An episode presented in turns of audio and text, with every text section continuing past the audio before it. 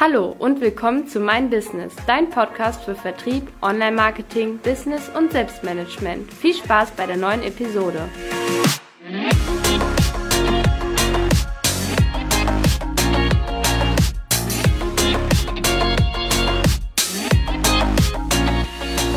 Hallo, hier ist Armin vom Team Mein Business und ich spreche heute über das Thema, weshalb du in jedem Fall regelmäßig deine Preise erhöhen solltest. Viele meiner Kunden scheuen dieses Thema, denn sie haben Angst, durch die Preiserhöhung Kunden zu verärgern oder sogar auch zu verlieren. Die Frage ist jedoch, droht wirklich Umsatzverlust, wenn du einmal im Jahr beispielsweise deine Preise um 5 bis 10 Prozent anhebst?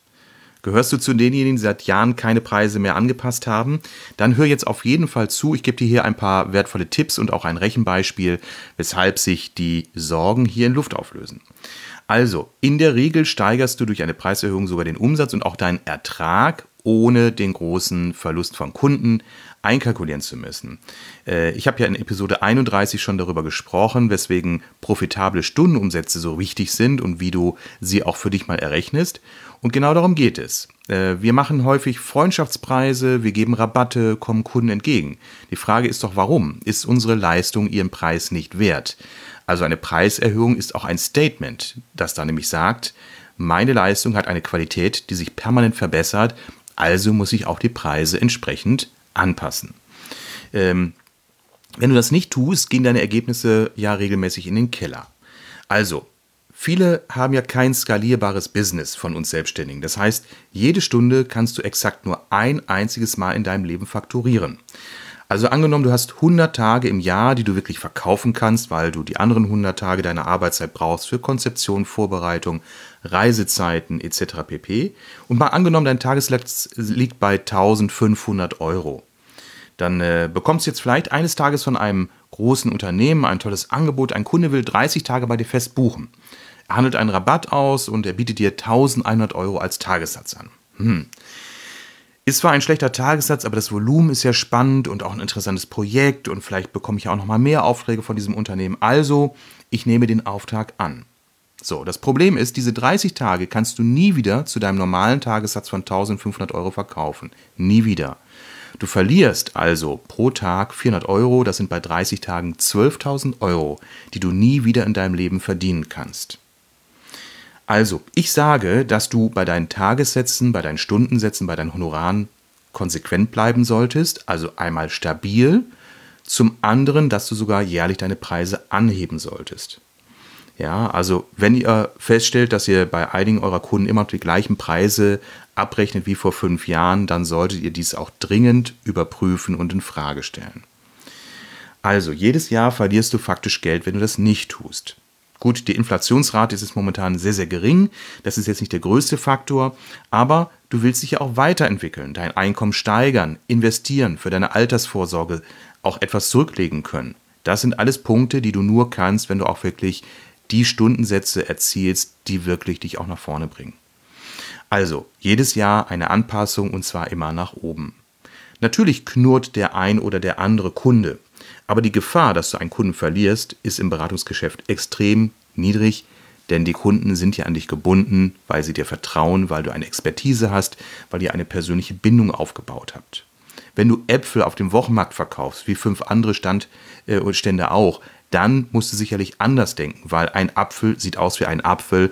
Und wenn du das Kilo für 4 Euro anbietest und dein Nachbar für 3 Euro, dann ist ganz klar, wie der Markt reagiert. Das ist ein preisorientiertes Denken. Aber im Bereich der Dienstleistungen, wo wir immer glauben, wir müssen dem Kunden einen guten Preis machen, ist es die falsche Herangehensweise zu glauben, man müsste jetzt nochmal dem Kunden entgegenkommen.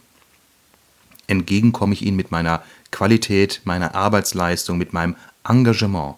Ich sage immer, mein Tagessatz liegt bei X und wenn der Kunde zuckt bei der Höhe des Tagessatzes, dann begründe ich es und sage, dafür bekommen Sie von mir neben diesem einen Tag meiner konzeptionellen Leistung oder meiner Präsenz auch immer ein hohes Maß an Verantwortung, an eigener Weiterbildung, an Vor- und Nachbereitung, an Supervision, an dem Support, den Sie brauchen, dass Sie am Ende dieses Tages sagen, super, die Investition hat sich gelohnt, Armin Hering hat uns wirklich da ein ganzes Stück in unserem Denken und Handeln weitergebracht. Ich nenne euch mal jetzt ein Beispiel. Eine meiner Kundinnen, Inhaberin eines Friseursalons, habe ich äh, vor langer Zeit schon empfohlen, erhöhe endlich mal deine Preise. Für den Preis, den ich hier als Kunde wiederum auch zahle, kannst du doch auf Dauer nicht glücklich werden. Also, Sie hatte Angst, natürlich dann Kunden zu verlieren, war ihre Begründung. Äh, deswegen hat sie die Preise erstmal nicht anheben wollen. Ich habe gesagt, das musst du tun. Ich bin gerne bereit, für einen Schnitt statt 16, 18 Euro auszugeben oder statt 18, 20 Euro. Und überlege mal, was passiert, wenn du das tätest. Okay, ihre Sorge war, wie gesagt, Kunden zu verlieren. Ich habe sie gefragt, wie viele Schnitte habt ihr am Tag? Sie sagte 40 bis 50 Schnitte. So im Schnitt auch also im Durchschnitt 30 Euro Umsatz, also Herren- und Frauenschnitte. Wie viele Kunden habt ihr im Monat? Ja, schlug sie mal ihr Buch auf, überschlug das Ganze mal, sagt sie 800 bis 1000 Kunden, zahlende Kunden pro Monat. So, jetzt habe ich gesagt, überleg doch mal, du würdest jeden Haarschnitt um 2 Euro teurer machen. Ja, dann wäre das eine Steigerung von 2 mal 1000, 2000 Euro. Was glaubst du denn, liebe Kundin, wie viel deiner Kunden wiederum würdest du verlieren durch eine Preissteigerung? Ja, also 50 Kunden schätze ich mal, würde ich schon verlieren. Ich habe so ein paar, die jammern eh immer, dass wir so teuer sind. Mhm, okay. Gut, also angenommen, ein Haarschnitt kostet durchschnittlich 30 Euro, 50 Kunden würdest du verlieren, das wäre ein monatlicher Fluss von 1500 Euro. Auf der anderen Seite hast du durch Preissteigerung 2000 Euro eingenommen, bleiben am Ende immer noch 500 Euro mehr Gewinn. So, Gesagt, getan. Die Kundin hat sich überzeugen lassen, ihre Preise anzupassen. Was war das Ergebnis? Weitaus weniger als 50 Kunden hat sie verloren. Es mögen vielleicht 10 Kunden gewesen sein, damit hätte sie also einen 300 Euro Monatsverlust äh, durch, durch Kunden verloren. Äh, dadurch, dass sie auf der anderen Seite die Preise gesteigert hat, hat sie immer noch einen Gewinn von 1700 Euro pro Monat erwirkt. Und das ohne einen Handschlag mehr zu tun. Ganz im Gegenteil, es sind ja letztendlich auch einige Schnitte weniger. Das heißt, der Ertrag pro Kunde, der Umsatz pro Kunde ist faktisch gestiegen. Das heißt, äh, mit dem frei gewordenen Zeitraum hat der Salon sogar die Möglichkeit, noch mehr Kunden zu den höheren Preisen für sich zu gewinnen. Das heißt, die Preissteigerung, die Umsatz- und Ertragsentwicklungsspirale nach oben hat damit begonnen. Also, die Realität ist, Viele scheuen die Preissteigerung aus Bequemlichkeit, auch oft Feigheit und unbegründeter Angst. Leichter könnt ihr kein Geld verdienen, indem ihr einfach diesen Knopf drückt und es einfach tut. Wenn Kunden fragen, weswegen ihr die Preise erhöht habt, gibt es nur einen Grund. Lieber Kunde, ich möchte dir auch morgen noch die Qualität leisten, die ich dir heute gegenüber erbringe, und ich muss meine Qualität entwickeln. Deswegen haben wir eine Preissteigerung durchgeführt keine Rechtfertigung von wegen erhöhter Lebenshaltungskosten, der Vermieter hat die Miete angehoben. Solche Rechtfertigungen sind gar nicht notwendig. Ihr habt einen Qualitätsanspruch, der kostet X und damit ist die Erklärung abgegeben. Also, bitte denkt über diesen ganz wichtigen Hebel nach, erhöht eure Preise kontinuierlich, nicht ins Unermessliche, natürlich marktfähig, aber so, dass der Kunde auch merkt, ihr seid am Markt und nicht nur kundenorientiert, sondern auch wettbewerbsorientiert und ihr wollt euch auch selbst positionieren als Qualitätsanbieter und dafür braucht es eben ab und zu eine Preissteigerung. Ich wünsche euch dabei viel Erfolg.